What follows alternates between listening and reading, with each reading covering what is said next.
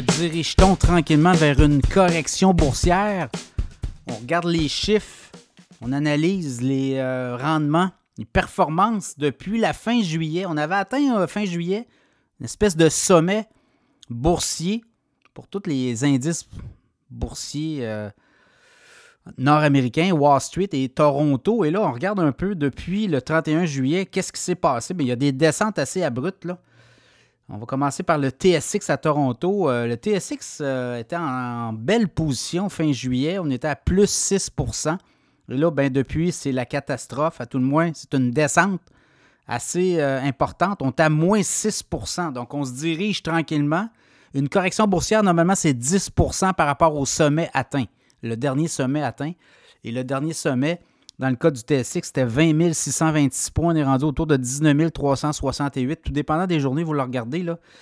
Mais au moment d'enregistrer, on est à moins 6% Donc, tranquillement, on se dirige vers ça.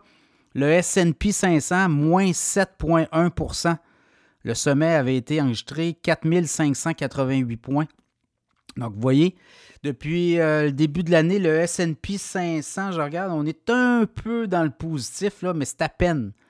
Dans le cas du TSX, on est négatif depuis le début de l'année. Dans le cas du Nasdaq, depuis le sommet du 31 juillet, on est à moins 8% Donc, voyez-vous, là, les technos commencent sérieusement à inquiéter. On est en mode correction quand même. Depuis le début de l'année, l'indice Nasdaq Composite a fait quand même 27% d'avancée.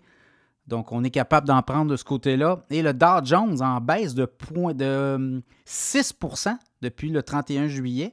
Depuis le début de l'année, le Dow Jones est presque flat. Et dans le positif, là, mais c'est à peine si on réussit à hum, sortir la tête de l'eau depuis le début de l'année. Donc vraiment, euh, est-ce qu'on approche la correction boursière? On pense qu'on pourrait peut-être atteindre la correction boursière au cours des prochaines semaines. Ça sera à suivre, évidemment, la décision de la Banque centrale des États-Unis à la fin octobre. Là, on comprend, il y a le grand patron Jérôme Powell qui a parlé cette semaine il dit écoutez, l'inflation est encore très élevée. Par contre, on voit des signaux inquiétants au niveau économique. On regarde, il y a une guerre à masse Israël très perturbante. Ça pourrait éventuellement freiner euh, l'économie américaine. Autre chose, euh, au Congrès, on n'a toujours pas de président de la Chambre. Donc ça, ça fait aussi en sorte que euh, on hésite beaucoup. On a renouvelé pour 45 jours l'espèce de budget qui devait être adopté. Finalement, on n'a pas de budget d'adopter.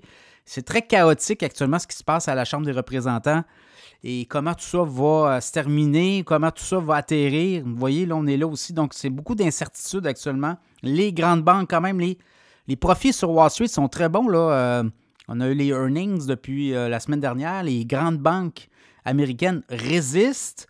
On a vu quand même Tesla baisse des profits également. Ben, dans le cas de Netflix, hausse des abonnés de façon importante. Donc, il va y avoir d'autres titres qui vont venir, là, mais clairement, les marchés boursiers, beaucoup de nervosité, cherchent une direction, les taux obligataires augmentent, donc ça aussi, ça donne moins d'oxygène pour euh, les investisseurs. Mais euh, ce qu'on est en train de mettre en place des bases pour peut-être un rallye de fin d'année, certains analystes le croient, d'autres beaucoup plus pessimistes pensent qu'on pourrait peut-être encore s'enfoncer davantage.